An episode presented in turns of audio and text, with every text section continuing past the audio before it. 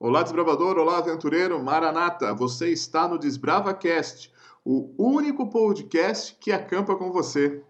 Você está no Voz de Comando, é uma sessão do DesbravaCast. E hoje nós temos um líder especial, o pastor Emerson, lá do oeste do Paraná.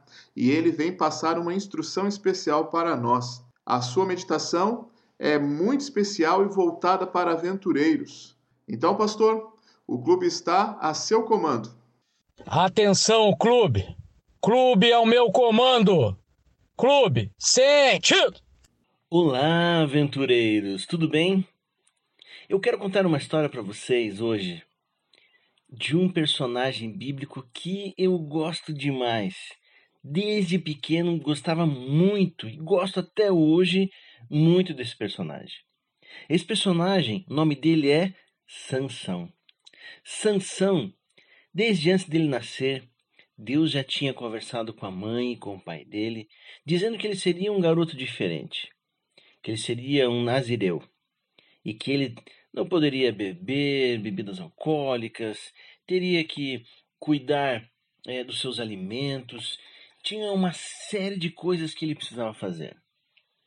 E ele seria um juiz, um juiz do povo de Deus.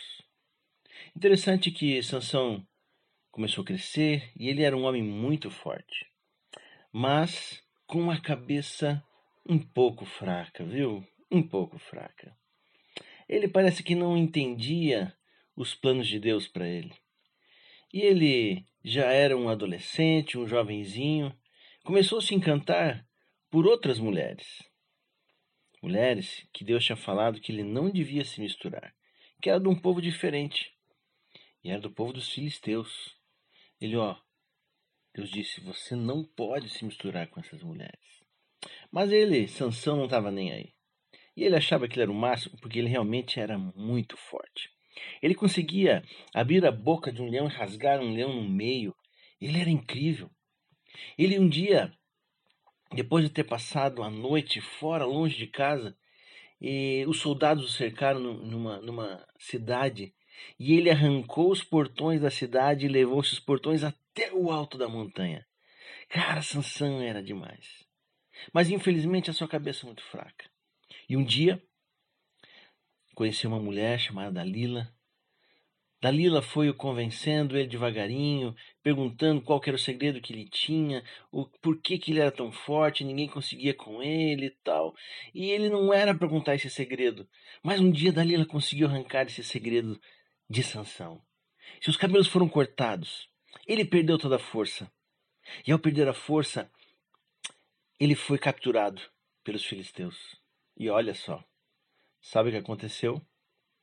Ele foi parar na cadeia e ficou amarrado no moinho, numa roda de moinho, puxando aquela roda, sem sem poder enxergar, seus olhos foram furados.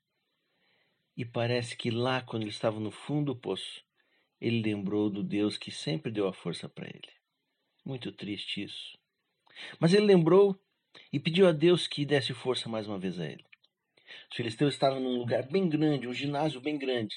Estavam lá fazendo uma festa.